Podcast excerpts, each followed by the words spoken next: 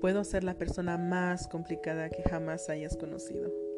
Tengo mis defectos, pero también tengo mis virtudes. Puedo pasar de que este es el mejor día de mi vida a querer estar sola en minutos. Puedo ser temperamental. Mis estados de ánimo cambian más rápido de lo que nadie se pueda imaginar. Soy muy emocional. Siento las cosas muy por dentro. Siempre camino por una delgada línea entre lo que debo decir y el cómo debo actuar. Además de que me influye el cómo me siento. Tengo estándares muy altos y tengo en alta estima a las personas que quiero. Si alguien me promete algo, yo siempre esperaré a que esa persona cumpla con su promesa.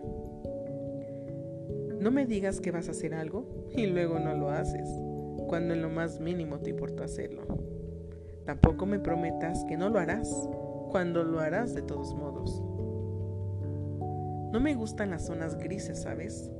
Creo que todo debería ser blanco o negro. No puedo detectar una mentira a distancia. Si creo que me estás mintiendo, me apago.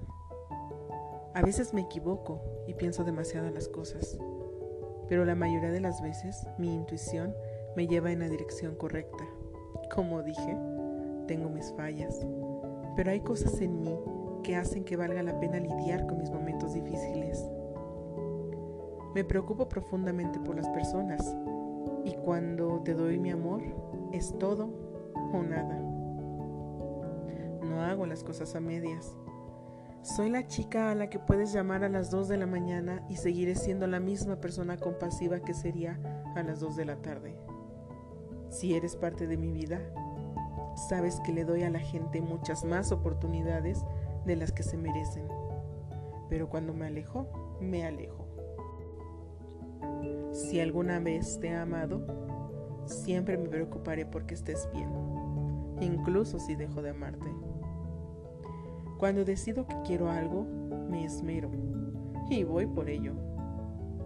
Puedo parecer impulsiva, pero no soy sutil.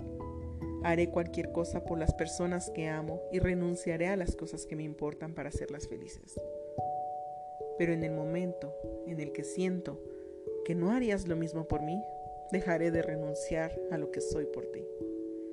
A veces mi bondad se confunde con debilidad, pero cuanto más me conoces, verás que estoy lejos de ser débil.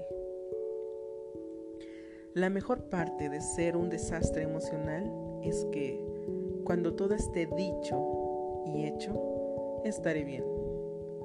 Puede tomar un tiempo, pero puedo superar cualquier cosa.